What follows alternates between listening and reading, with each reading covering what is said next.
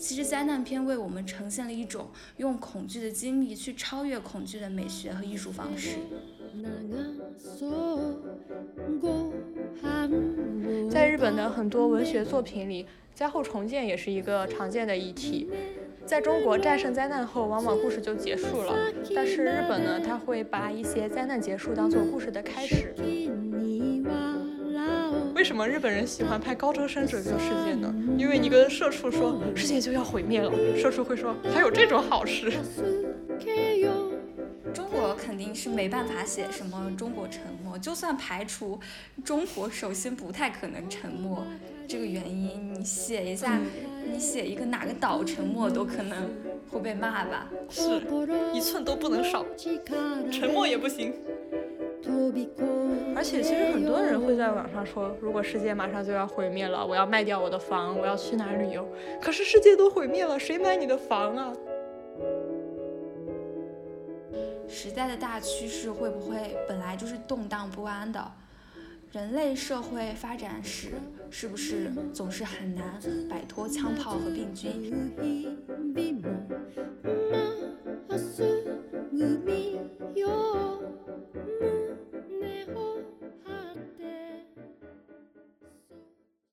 大家好，欢迎收听六叠半不明事件，我是三竹，我是阿 K。今天呢，我们想就已经过气的日本《沉默二零二零》展开聊一下。嗯，日本的作品真的好喜欢翻拍新版啊！这个日本《沉默》，据我所知已经是拍到第三版了。我之前没有看过日本《沉默》相关作品，我第一次对它感兴趣是五月份的时候，当时有人在微博上发了 Netflix 那个预告片，热评第一条就是“怎么日本又沉默了”，印象很深。也是从那时候起开始看日本沉默相关作品，看了一下，就是这三版影视就根据不同的年代有不同的改编吧。比如说原作它是一九七零年写成的，一九八零年拍的那版关注的就是日本沉默的国家架构，然后他两千年又拍了一个呢，是日本泡沫经济后日本如何应对灾难。日本沉没二零二零讲的更多的就是在二零二零年的背景下，当下日本人的生活。嗯，其实日本沉没这个 IP 在中国火，还是因为日本沉没二零二零吧？是的，我也是因为这个 IP 才开始注意到它。嗯，我觉得大家最开始对日本沉没二零二零感兴趣，是因为就本身看到日本沉没。就很感兴趣，谁不愿意在二零二零看日本沉没呢？然后，而且我们就这种灾难的背景下，对，就像人们在二零一二的时候会疯狂观看二零一二的末日作品，那二零二零也是一个灾害年，这样的背景下，人们也更愿意看灾难片。其实这种心理是蛮有意思的。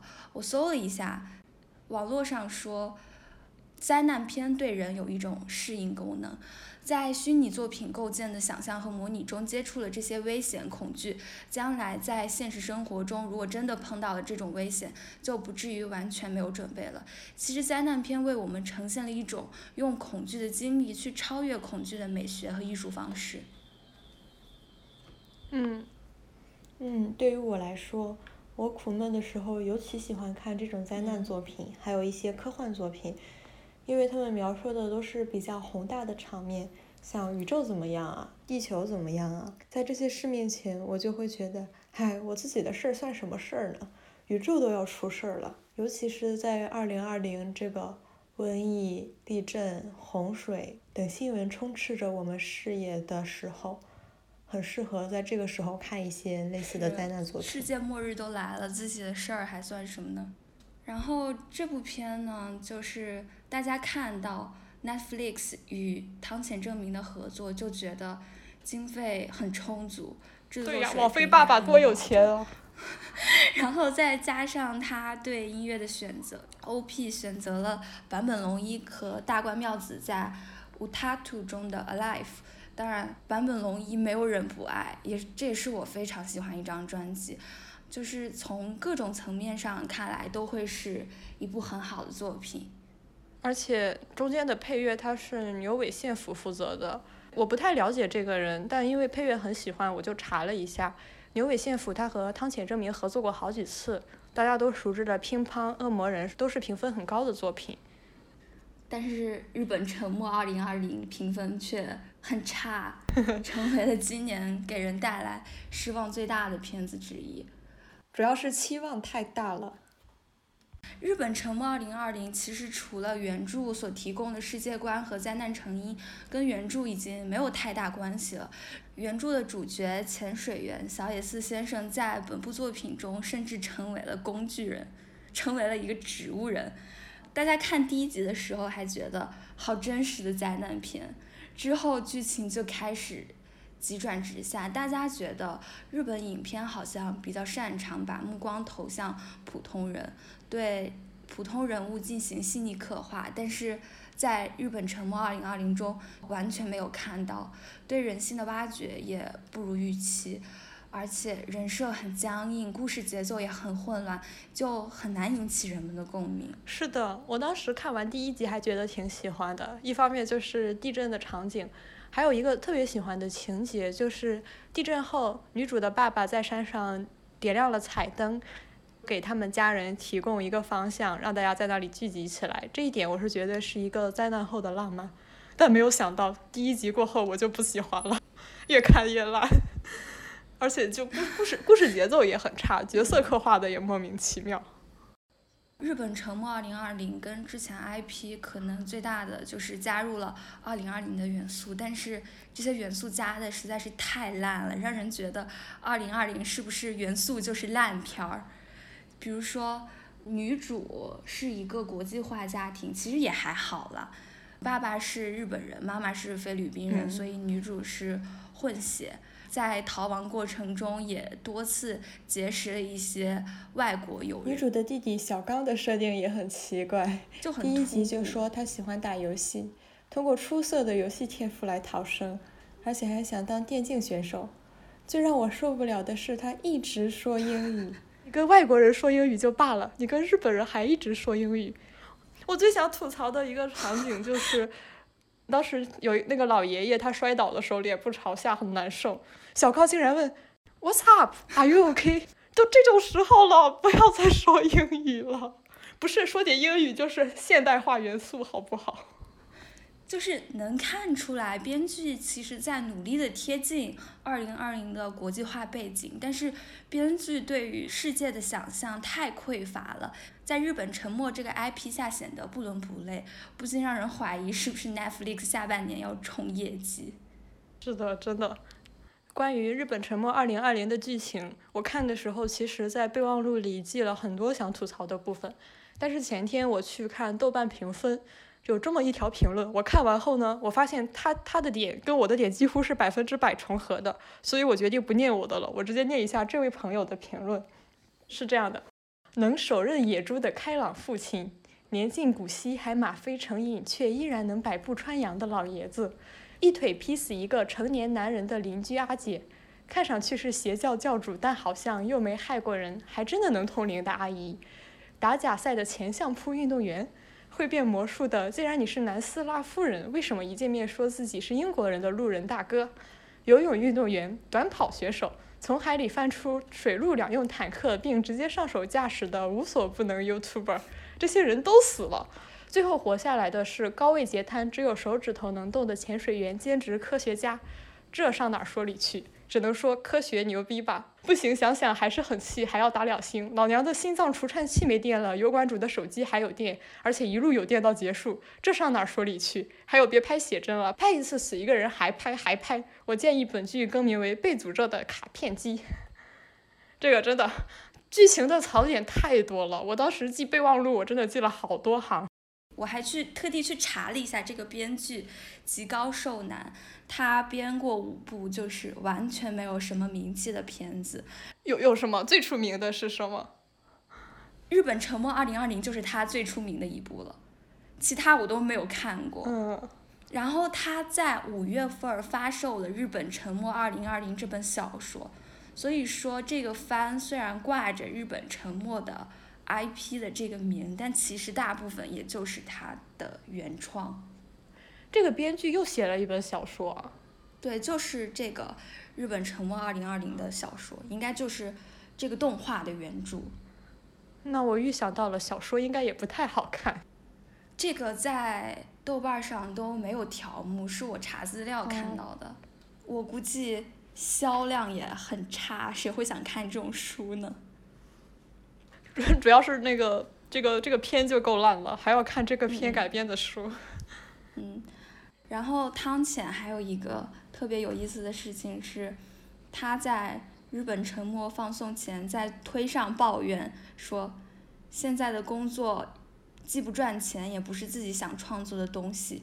说导演不应该原封不动的把剧本拍出来，而不是不创作。不知道是不是在影射这部作品？所以他是在吐槽他的工作只能就是只能按照剧本拍吗？嗯，他可能也察觉到这个剧本真的非常烂了吧？是，我们两个作为汤浅证明的粉丝，甚至我们的六叠半都碰瓷汤浅证明的人，向大家表示，你可以永远相信汤浅证明，但不是这一次。是的。嗯，那关于二零二零，我们就说到这儿。嗯。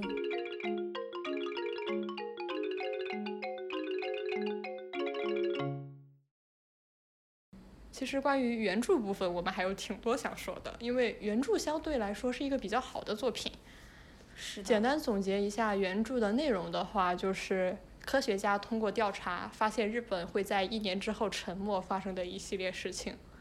原著的开头呢，就是。日本有一个七十米高的小岛，它一夜之间就沉入了海底。然后我们的主角小野寺，他是一个潜水艇驾驶员，他就潜入海底，然后调查日本海沟的异常现象。同时，日本大陆上呢也火山活动频繁，地震不断，日本政府也在调查相关的问题，就是这样的一个故事。这本书是一九七零年写成的，放在当时是一个比较新颖的科幻小说。书中涉及的主要理论是板块构造学。板块构造学呢，它是在就是我们都知道的大陆漂移假说和海底扩张学说的基础上提出的。这个学说呢，是在一九六八年提出。这本书前面也说过是七零年写成的，在当时是真的理念非常新的一本小说，也比较硬。我觉得是一本比较好看的科幻小说吧。一方面它有灾难的描写，还有比较硬的科幻知识，还有人们心理的描写，后面还有一些关于民族文化的思考。嗯，原著虽然看起来由于创作时间，整个故事在现在看来是有点时间性的落后，当然是上世纪写成的，我们这个可以理解。但是提出的理论还是非常优秀的，作者是用十八年写成的这本书。哦，原来这么久。对，他自己说这是一本严谨科学到可以与硕士论文相媲美的小说。说到硕士论文，我也有点这种感觉。读的时候真的有大篇幅的理论内容，所以有的地方读起来还挺难的，就挺有点有一点点的枯燥。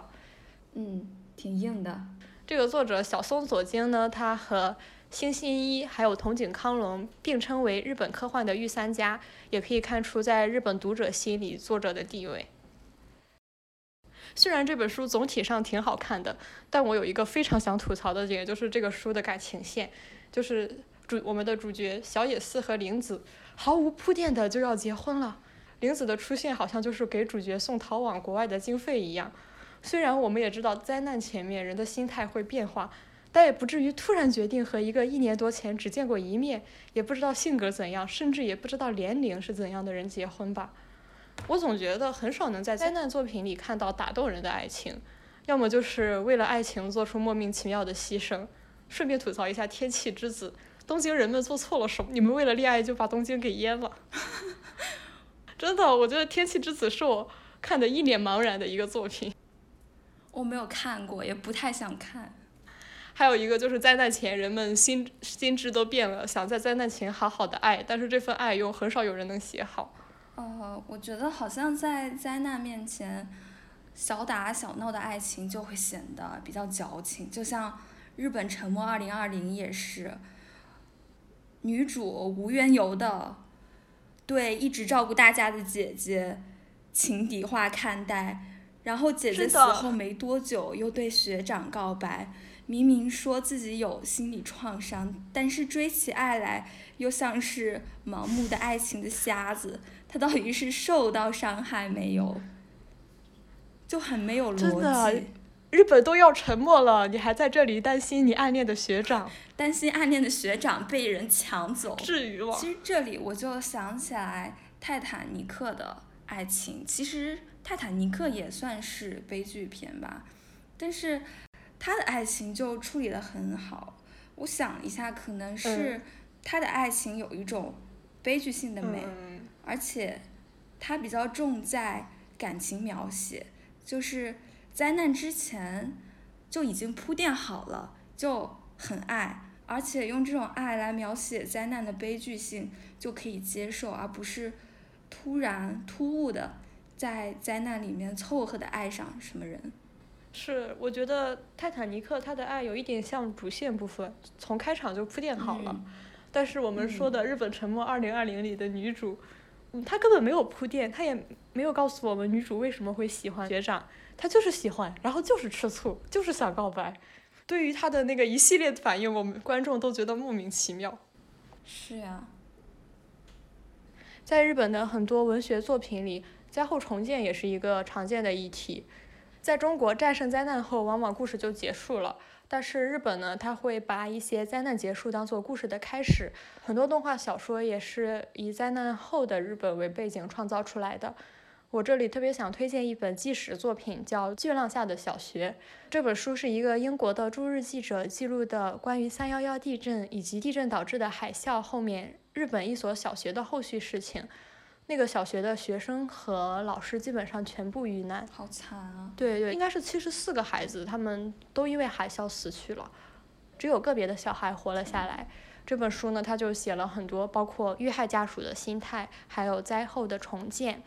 人们的问责，还有日本政府在这场灾难背后表现出来僵化的秩序等等一系列事情，因为他写的是后续的事情嘛，所以我也能很深刻的体会到，一场灾难过后，受害的不只是死者，还有一些活下来的人，生者的心理状态其实影响也很大，包括失去亲人的悲痛，还有一些活下来的人，他有作为幸存者的自责，还有一些别的更复杂的情绪。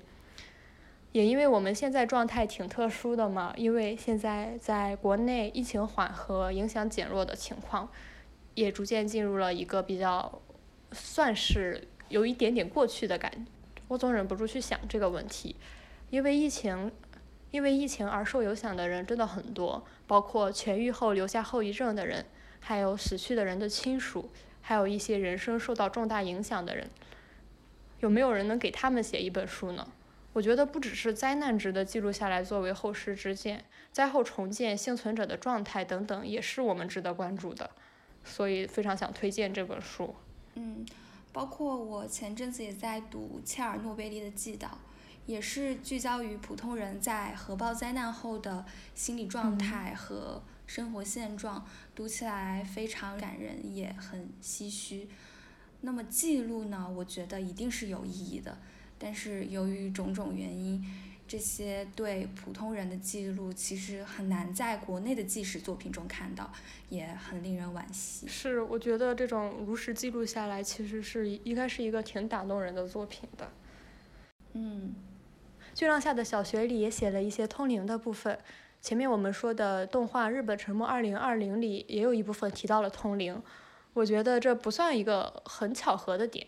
因为人们面对巨大的不确定性时，往往会寄托于宗教或者玄学。通灵呢，也是遇难者的亲人会去寻找心理安慰的一种方式。嗯，我记得当年三幺幺地震的时候，我在网络上看到过一组照片，就是记者拍的和尚他们去灾区超度亡灵。今年年初，日本新冠肺炎刚刚加重的时候，我也在微博上看到过，就是德高望重的法师，他去寺庙去祈求平安。我觉得这都体现了人们在灾难和不确定性时的一种心理。嗯，在书中呢，一位寺庙的主持是这样说的：海啸突如其来，他们就这样消失了，死者毫无准备，活着的人也没有机会说再见。失去亲人的人和死去的人，他们之间有着强烈的依恋，死者眷恋生者，生者怀恋死者，自然会出现鬼魂。这也算是我们亚洲文化的一部分吧。我们亚洲还挺很多人还挺相信，就是人死后会变成鬼魂之类的。在日本《沉默二零二零》的里面的剧情呢，就是他有一个叫做蒂姆的角色，虽然我觉得这个角色还挺值得吐槽的。我刚开始以为是个邪教，没想到他真的能通灵。我以为是邪教。我以为他是个坏人，结果他最后也不算坏人，就挺迷的这个角色设定。其实整段这个宗教的剧情就有一点不明所以，不知道是想表达什么。是和日本沉默已经关系不太大了。就这个这个叫做蒂姆的人呢，他可以通过触碰死者的遗物，然后传达死者的话。比如说你拿就可以拿着父亲或者是女儿他。一些亲人的遗物给蒂姆，然后呢，蒂姆就会告诉你他他会对你说什么，人们就会受到安慰。爱丁堡大学有一个历史系学者叫克里斯托弗·哈丁，他说呢，近些年来日本超能力的含义逐渐发生了变化，从生者安抚死者的亡灵，到死者重新被召唤来抚慰生者的灵魂，将他们从现在生活的不确定性拯救出来。召唤他们回到一种更老旧、更加自然和更加充实的再次存活的方式。其实，我觉得这一段就是有一点点死者被召唤出来来抚慰生者的意思。嗯，其实我跟三竹都是很信奉唯物主义，也很信奉科学的人。嗯。但是也可以理解，灾难之下寻求宗教或者其他神秘学带来精神慰藉的理由。我也有查阅过相关的资料。资料显示呢，巨灾面前，科学技术的有限性经常会受到质疑。人们会在这种情况下被迫开始反思自身理性思考能力的有限和自然界的矛盾问题。虽然科技进步压缩了宗教的生存空间，但是反过来，科技的局限性又会扩大宗教的生存空间。信仰其实是能给身处逆境的人们提供一个不可证伪的思想观念体系、行为准则和奖惩机制的。写给无神论者中有一句话说：“宗教明智的认定，我们都是先天就有缺陷的动物，无法持久的拥有幸福，受困于蠢蠢欲动的性欲，汲汲于名利，容易遭受惊天事故的打击，无时无刻不在迈向死亡。”当然，宗教也在许多情况下相信存在着神灵帮助我们的可能性。我们可以看出来，在灾难的时候，宗教这种可以合理化绝望但又给人希望的观念体系，会显得更有吸引力。虽然神秘学的科学性在现阶段还无法被证伪，但是神秘学会普遍存在于各种末世说、灾难说里，也还是有一定的精神价值。嗯。无论如何，在宗教中，他们对于灾难和救赎的思考，还是会给人带来生存的希望和指引。嗯，是这样的，我也。确实，很多灾难作品里会出现一些宗教或者玄学的内容。我觉得就是在人类面对未来巨大的不确定性时，会寻找的一种依托吧。其实都不要说别人了，我们两个人都在搞玄学，虽然也没有特别相信，但是实在是不知道怎么办，就玄学。我们两个在玄学上的体验是这样的。如果那件事情告诉我们是好事，我们就真的吗？我要信了。如果告诉我们的是坏事，我们就说啊，不不可能，不可能，玄学都是假的，基本上都是这样的。对，玄学是伪科学。是，基本上玄学就是给自己心理安慰的一个方式吧。虽然不信，但有时候会搞一搞。嗯。原著小说呢，最后有一个让我印象比较深刻的场景。就是那个老人，他说，正常情况下，他今年会从大学退休，搞最后一次授课仪式。结果呢，现在生活无法步入正轨。嗯，怎么说呢？其实今年呢，其实很多毕业生的毕业式也是被取消了的。而且很多人会说，如果疫情不存在的话，我们会怎样怎样？包括我们两个也会这样想。详情可以去听上一期。我感觉灾难面前，人们会倾向于假设这场灾难它不存在。然后开始幻想我们的世界是怎样的。我之前认识一个四川的朋友，他经常会把汶当年的汶川地震当做一个界限，回忆起来的时候经常会说，嗯，地震前是怎样怎样的。我在 A 站看日本沉没二零二零时，看到一条这样的弹幕，他是这样说的：我经历过四川五幺二地震，看到这里呢，手有点抖，眼眶已经红了。看到这条弹幕，我会忍不住感慨：人类的命运在巨大的灾难前真是太渺小了。人一生如果遇到一次巨大的灾难，肯定是难以忘记，甚至很难克服它留下来的创伤。还是那句话，时代的灰尘落到每一个人身上都是一座山。是的，就是这样。那原著部分你还有想说的吗？好像也没什么想说的。那好，那我再来，我再来吐槽一下我发现的一部有点意思的作品，它叫《日本以外全部沉默》。出于猎奇的心理呢，我去看了一下这个《日本以外全部沉默》，它讲的是什么呢？就是标题的意思，就是日本以外全部都沉默了。但是日本以外全部沉默，从技术上来说很难实现。这是是是，这基本上就是一个恶搞的作品。嗯它这个电影的年代还挺新的，它发生在二零一一年，全球接连不断就开始下大雨，板块就移动，美洲大陆啊、亚洲大陆啊、非洲大陆啊就全沉了。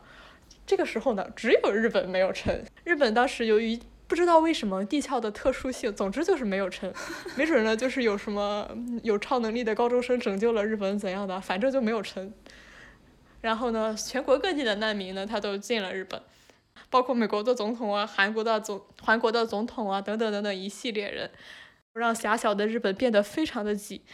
我记得那个电影里有一个很好玩的片段，就是里面有一个男生他很喜欢的一个演员 也去了日本，他就去机场接机，这个接机就有点好笑，就是末日时期你逃到我们这里，我们却要给你，好好笑啊！我们却要给你粉丝般的接机。然后这个男星还说，就是好莱坞的明星呢，以后也要加入日本的演艺圈，日本的演艺圈以后就向好莱坞靠拢了。嗯，而且这个电影里确实有一个角色是美国比较出名的演员，但是你想想，全世界的人都挤到日本，日本现在是非常不缺人才的，他就沦落到了一个跑龙套的地步，去拍特摄片啊，什么被哥斯拉一脚踩死的外国人啊，就这种，就只能演这种小角色了。他带来的美元也不值钱了，就真的很惨。那我岂不是也就会成为一个无用的人？我们可能会被分去种田吧，我觉得。哦，我们可能已经在中国已经沉默了。我觉得，嗯，也有可能，要么沉默。如果到日本，应该会去种田，因为，因为日本它那个很多吃的都依赖于进口嘛，别的国家都沉默了，吃的也挺贵的，需要大力发展农牧业。哦，好，这个结尾还挺好玩的，就是，呃，随着所有的人都跑到了日本，这样过了三年，日本人和外国人的矛盾越来越大，有的外国人三年后还说不好日语啊，什么倒在街头捣乱啊，然后日本首相就说你们再这样，我们要将你驱逐出境，驱逐到安第斯山脉，你们在那里跟野人一起吧。天呐，结果就这样说完不久，原著就是日本沉默的原著里面，它不是有一个田所博士，嗯，对，这个电影里也有 田索博士，田索博士就说：“不用了，人类恐怕到此就要结束了，地震就要来了，日本也要沉没了。那这就是包括日本全部沉没。”对，所以说这个电影其实是包括日本全部沉没。最后田所博士说：“这个世界和地震一起产生，和地震一起消失，或许这又是什么的开始。”虽然这部片其实挺烂俗的，一方面就各种吐槽挺无聊的，但是看到结尾我还挺感动的，因为其实地球毁灭也是一个必经之路吧。我们人类嗯早晚也会灭亡，地球也会毁灭，但毁灭结束，没准儿也是新的宇宙的诞生，也是什么的开始。所以这个结尾我还挺喜欢的。在没有这个结尾前，我可能只给两星，看完后我决定给三星。还有一个很好玩的地方，这个日本以外全部沉默，它是一个翻拍作品，它也是有原著的。这个原著是谁说的呢？很有意思，这个人我们还提到过，就是跟日日本沉默原著的作者小野佐京并称日本科幻御三家的藤井康隆。天呐，藤井康隆，如果有听众不知道的话，说一下他的作品就知道了。比如说《穿越时空的少女》，还有《红辣椒》，都是他写的。没有想到他还会写一个日本以外全部沉默这种恶搞作品，真的很好笑。他们他跟原著的作者关系好吗？这个我没有我没有调查过哎，但我感觉既然愿意写这个，应该还挺好的。毕竟他都连那个田所博士什么什么都用到了。哦，那应该关系还挺好的，应该就是。对，我也感觉。茶余饭后，大家一起乐一乐。大家一起聊聊天，说，我来，我要写一部作品吐槽你的日本沉没了。对对对。嗯。嗯，虽然是一个挺烂俗的故事，但看着玩玩还可以。嗯。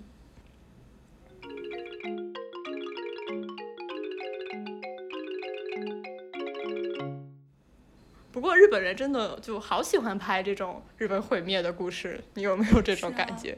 是啊，我记得我前几天跟你聊到这个的时候，你说奥特曼其实也是日本毁灭的故事，这样一想好像是。你说日本，其实奥特曼也不是日本毁灭吧？主要就是东京毁灭，东京受到危险是不是？对啊，你想一下，就是奥特曼一出场，就是那些建筑物什么的全都。跟地震来了没有什么两样，就可能比地震还严重吧。就还有哥斯拉，哥斯拉也算是一个日本比较大的一个 IP 了吧？嗯，也是翻拍过好多版。我应该是年初的时候看了一下新哥斯拉，感觉就是里面体现了日本人对核的恐惧吧。毕竟日本人经历过被投放原子弹，也经历过核泄漏，就很害怕有一些怪兽变异什么的。而且在那个新哥斯拉里，结尾他是把哥斯拉算是冻住了，是用一些凝固剂让他站在东京那里，就像一个东京的地标，仿佛就是为了给他提醒灾难这样子。其实真的蛮多作品的，我觉得最有代表性一集，说到日本毁灭相关的动漫，我脑子里第一个出来的就是《叛逆的鲁鲁修》。那个《叛逆的鲁鲁修》是讲关于战争被毁灭的故事吗？对，你知道日本有一个你。可以说是称号叫十一区吗？哦，是这个梗经常见。我我之前以为它是十区，但后来学了地理发现并不是十区。嗯，这个梗其实就是叛逆的鲁鲁修里的梗，它里面的背景其实就是日本惨遭英国侵略战败，我觉得也是对二战战败的恐惧吧。就这部作品还是反映了日本对战败的恐惧，包括其他文艺作品中的各种灾难，包括核灾难啊、天灾啊，还有这种战争啊，都有反映日本人。还有魔物啊，都反映了日本人内心深处的恐惧。是，而且日本人很喜欢拍高中生拯救世界的故事。对。前两天我在跟阿 K 的聊天里也吐槽过，就是说。为什么日本人喜欢拍高中生拯救世界呢？因为你跟社畜说世界就要毁灭了，社畜会说还有这种好事。是啊，怎么会呢？哎，高中生可能就是最激情、最热血的时候。是啊，对未来很有希望。不过现在日本的高中生沉迷刷 TikTok，真的还能拯救世界吗？对，我就是一想，如果。拯救世界的人是整天刷 TikTok 的人，我真的不能想象，救世主怎么会是 刷 TikTok 的人呢？怎么会是伴着一些那种音乐在 大街上跳舞的人呢？我们听众如果有喜欢刷抖音的，此刻应该感觉到被冒犯到了。对不起，对，我们说的是 TikTok，不是抖音。啊，好的，不一样，不一样的。那我们再来聊一下为什么日本作品里总是出现灾难吧。嗯，首先有一个客观原因，就是日本确实灾难比较多。因为学过地理的也知道，日本它位于四个板块的交汇处，所以很容易发生地震啊，地震也会引发海啸啊，还有火山爆发等事情。日本沉没原著里就有这么一段话，就是虽然人们常说如大地一样安如磐石。但实际上，人类却连同他们的文明、历史以及生物的全部继承一起，站在一个厚度只有地球半径的一千二百五十分之一的研制行星表面的薄膜上，如同站在一个气球上。所以说，日本人的居住环境也算是有一点点恶劣。嗯，尤其是地震，真的很容易发生。我记得我当年刚开始看日剧的时候，在日剧放送的时候呢，它有时候屏幕上会有两行白字。你应该也注意过，就是某某地某某时发生了几级地震，这样，嗯感觉还挺频繁的。什么日综的都能看到。对，真的很频繁。我就感慨，看到地震的消息，大家还能平和的继续看剧，不愧是这个多灾多难国家的人民。不是说小镇不用跑，大镇跑不了吗？嗯。可能经常地震就会有这种觉悟。我看地震小镇真的很多，很多人说地震来了，虽然自己没有感受到，但手机一直在疯狂通知。能被那个提示音吓死。是。还有一个就是，我觉得有些日本人吧，他不太介意自己在作品里被搞死。中国的话还挺介意这回事的，我感觉。对，中国肯定是没办法写什么中国沉默，就算排除中国首先不太可能沉默这个原因，你写一下，你写一个哪个岛沉默都可能会被骂吧。是，一寸都不能少，沉默也不行。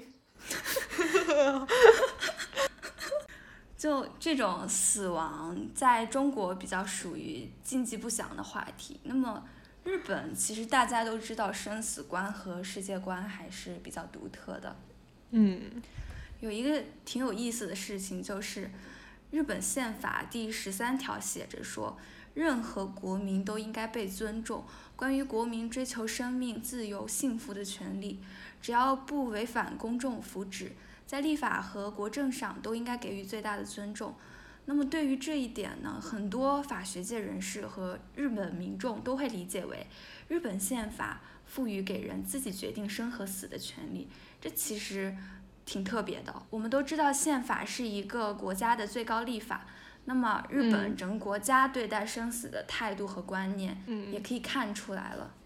包括我们看一些文文学作品，甚至一些作品的作者都是自杀的，也也算是他们的一种态度吧。对啊，我们再回头再看一下中国和日本的生死观，其实大家可以用梅花和樱花来形容。梅花就是经常会在古诗中出现的意象嘛，在雪中报春，很坚强刚毅，充满希望，凌寒独自开。中国人喜欢梅花，是喜欢它在绝境中顽强生存下去的一种生的美丽。中国人更看重的是生存，而不愿意直面死亡的。但是日本的国花樱花最美的时候，不是它绽放的时候，而是它凋零飘落的时候。嗯，日本受佛教文化影响很深。包括它的武士文化也确认了人的有限性，他们认为宇宙是虚无的，生死是无常的。日本人不会像我们一样认为死是一种结束，而是会认为死是一种超脱。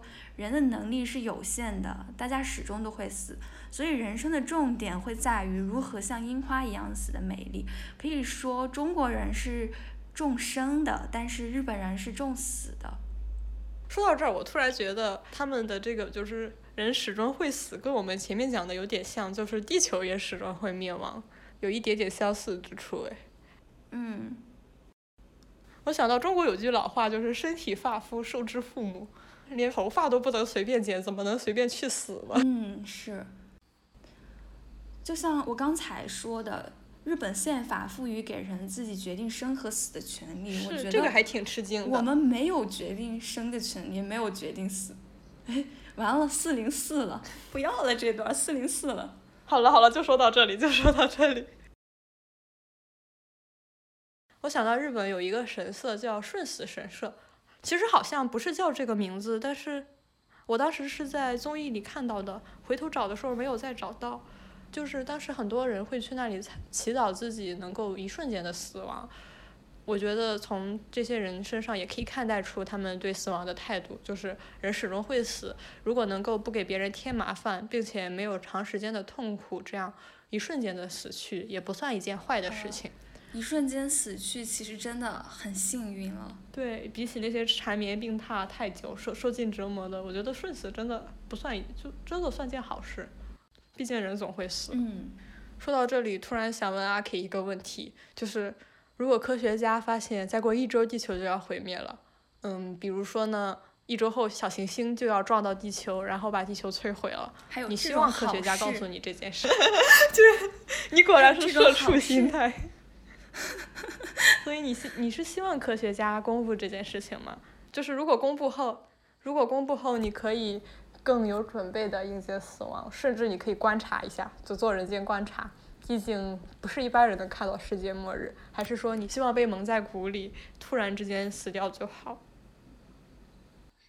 哦，我觉得还是突然之间迎接死亡吧，因为既然已经地球要毁灭了，那肯定大家是没有生存的希望了。那如果说有准备的迎接死亡的话，就是即使没有生的希望了，大家可能还是有。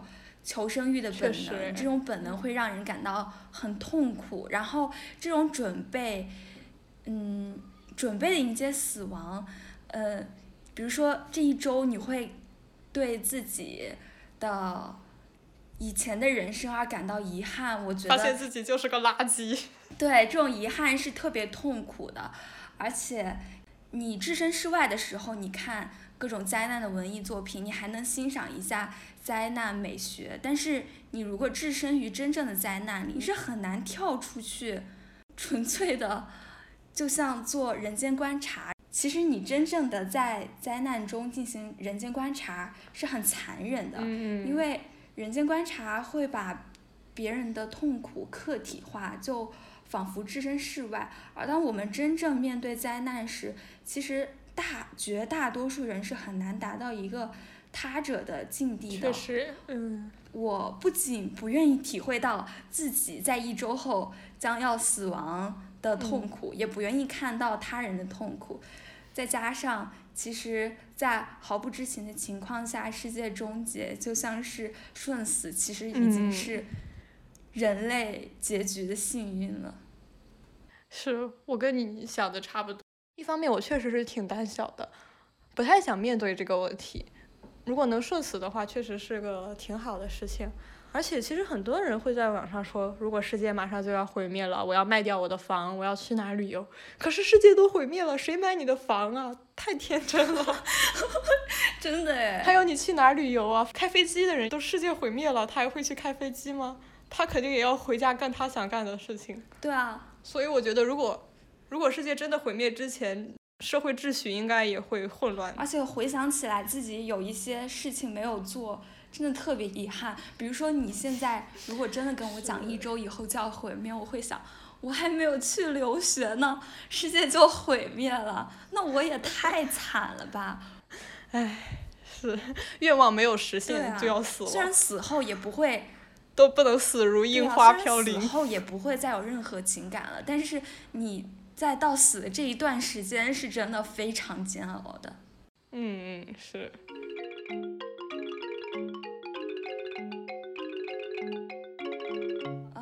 说起来，你有经历过什么灾难吗？我经历过的比较大的就是前几年有一年发生的一场水灾，那个时候正好我大学放暑假在家，算是挺大的一个灾难。我现在回忆起来，水灾的前一天，我正好去考科目一，当时的水已经挺大了，因为一直下雨。我家的城市就是有一条河穿过的。水灾的前几天呢，是一直在下雨，因为下雨嘛，河水就会很多。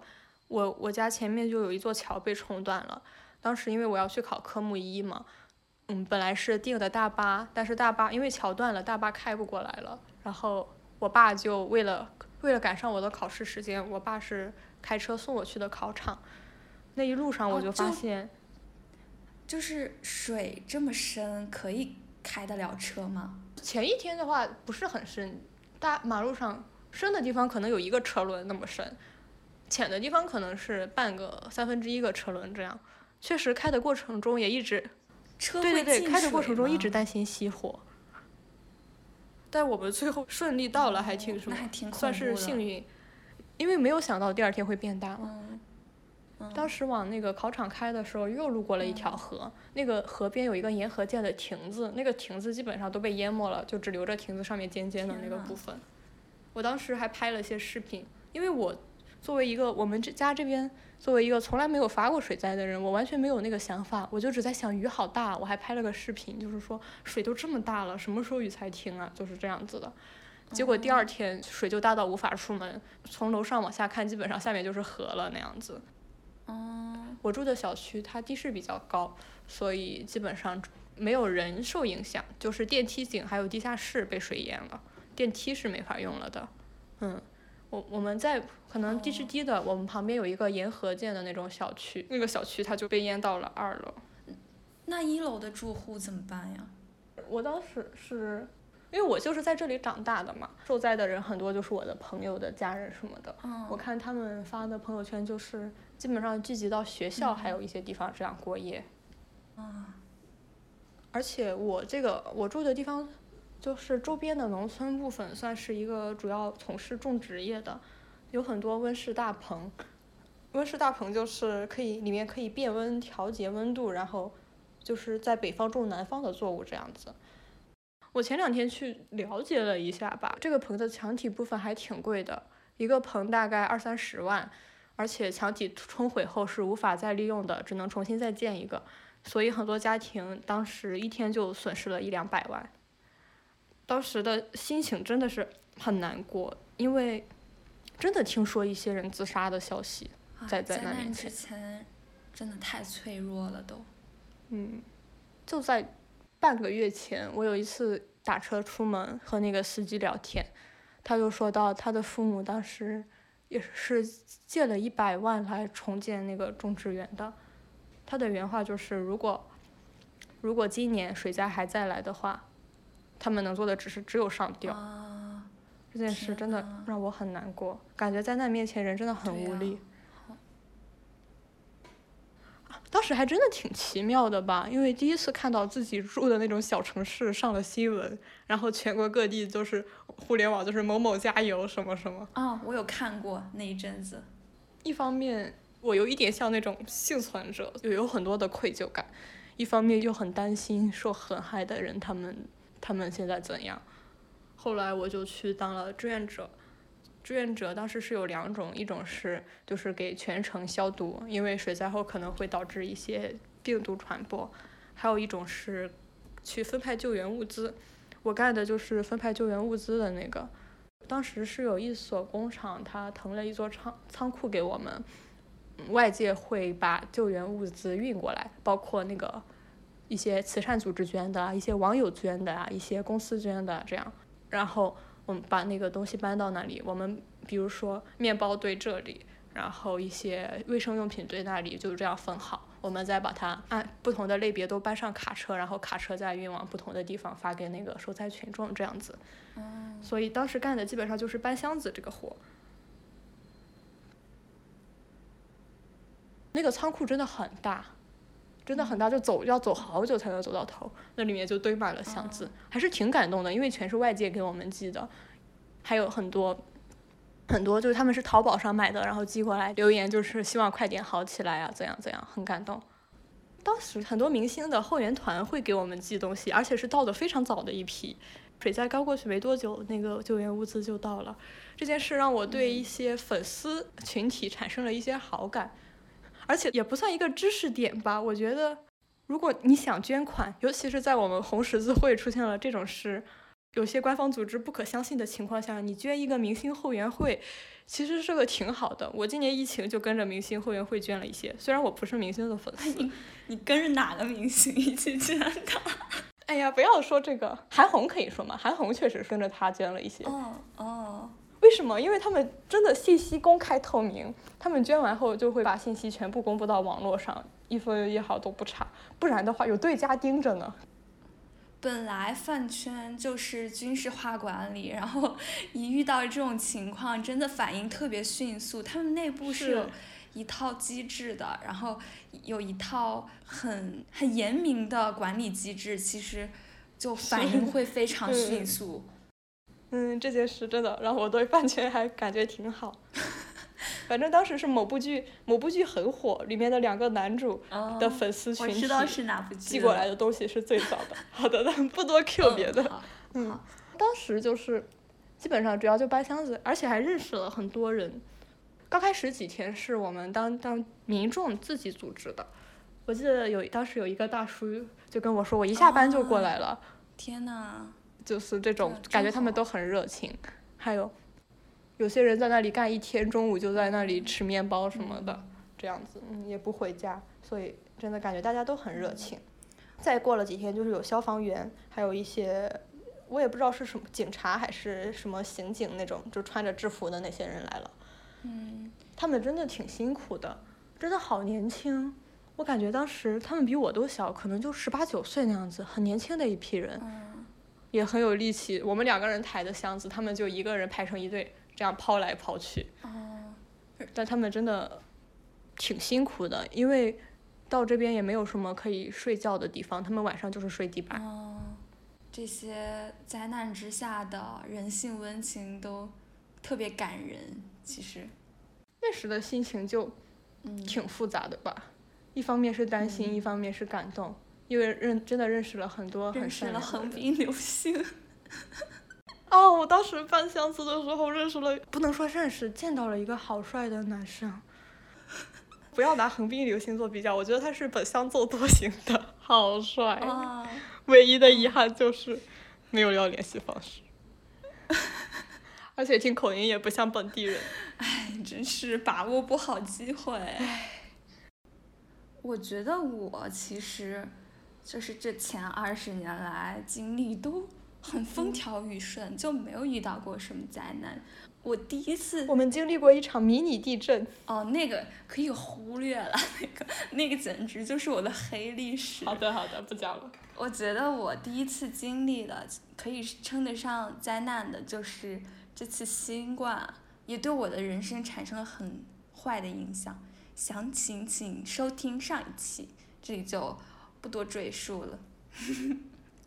其实，二零一九年的时候，就经常在微博上看到大家在说，二零一九年是最差的一年，希望二零一九年快点过去，然后一起期待二零二零的到来。其实，包括我们俩都在期待二零二零的到来，嗯但是，我记得新年那天，元旦那天，我们还互相就是发消息祝福，说希望明年会变好，这样。但是呢，实际上的二零二零却给我们来了一个巨大的下马威。当头一棒。对，可以说是我们这些世纪末出生的一代人生最差的一年。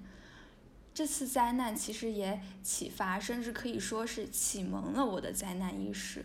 其实我们是有幸生活在大体平静的几十年里，很少回溯人类历史，甚至几十年前硝烟都还没有嗯散尽的事情，现在很难设身处地的去想象。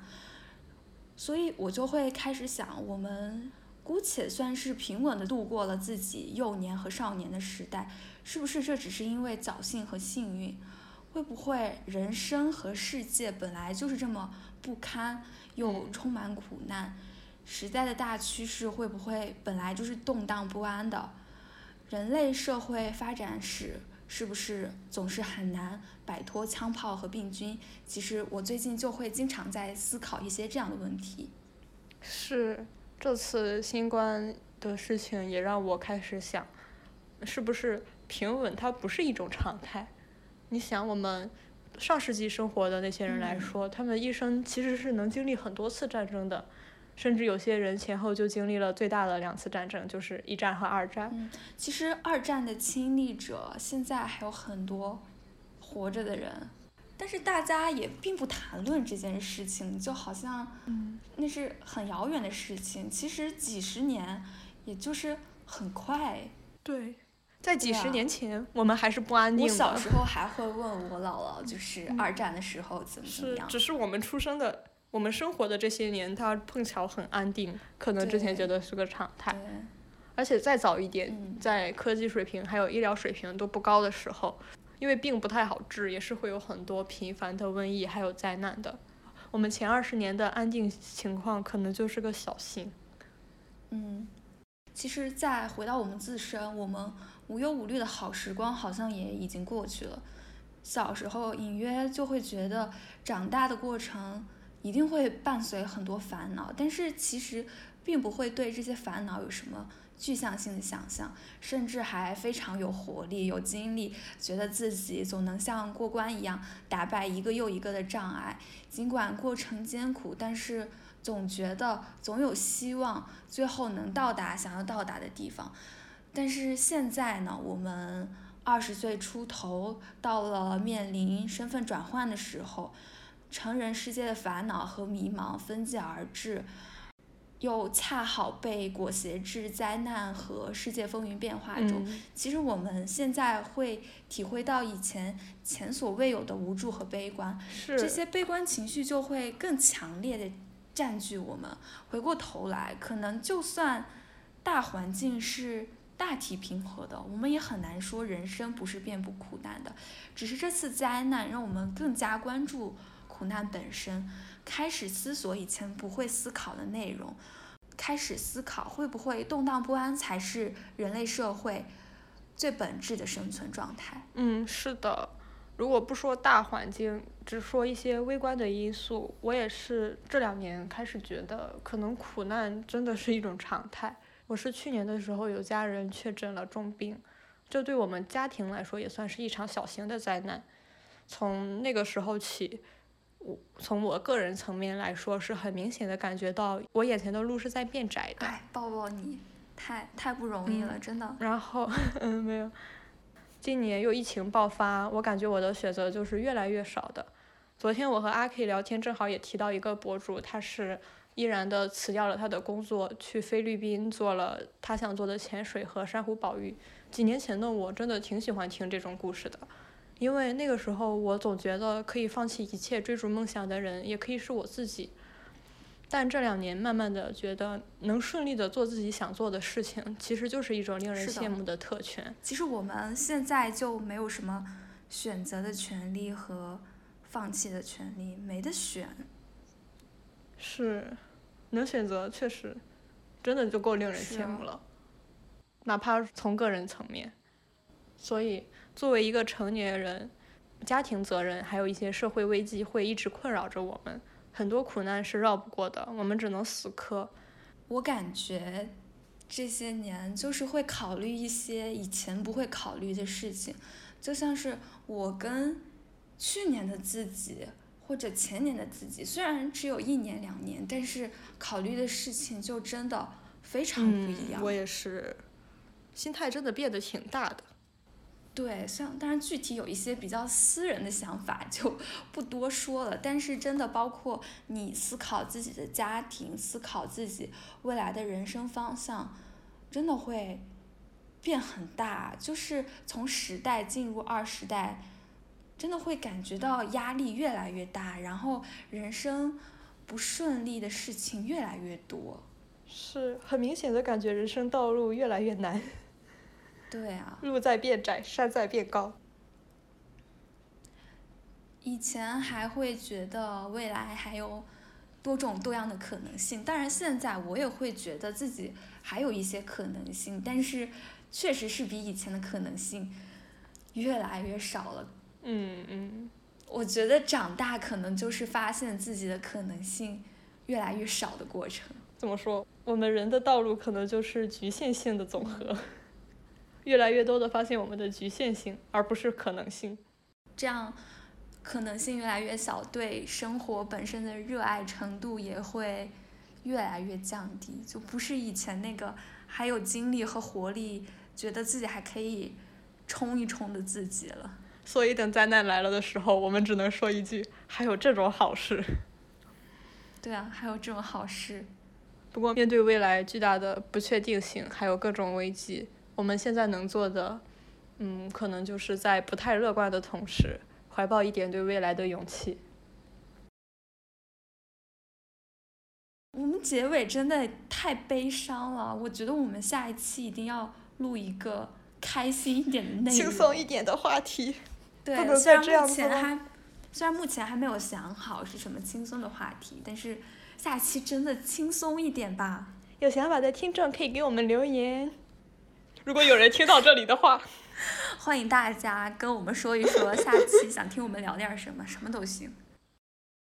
感谢您的收听。嗯，就这样，感谢您的收听，拜拜。如果明天真的灾难的话，祝你早安、午安、晚安。如果明天真的小行星要撞击地球了，好像不太可能哦。嗯，那反正如果明天真的世界不测要遇到毁灭的话，就祝大家。快乐又无知的度过明天吧。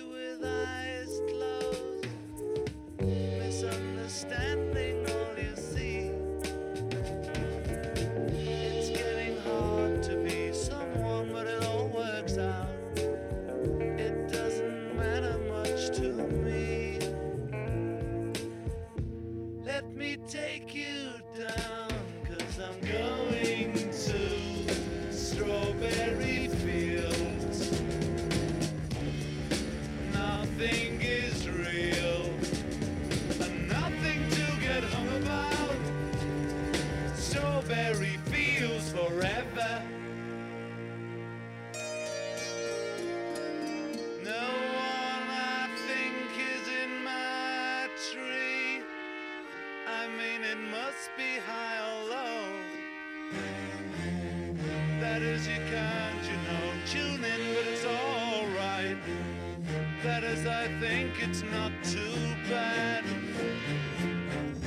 Let me take you down, cause I'm going to stroke.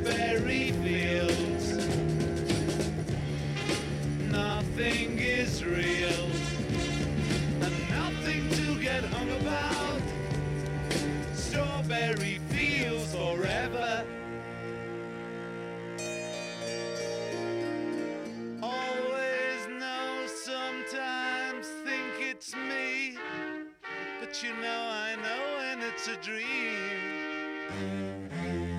I think I know, I mean, uh, yes, but it's all wrong. That is, I think I disagree. Let me take you down.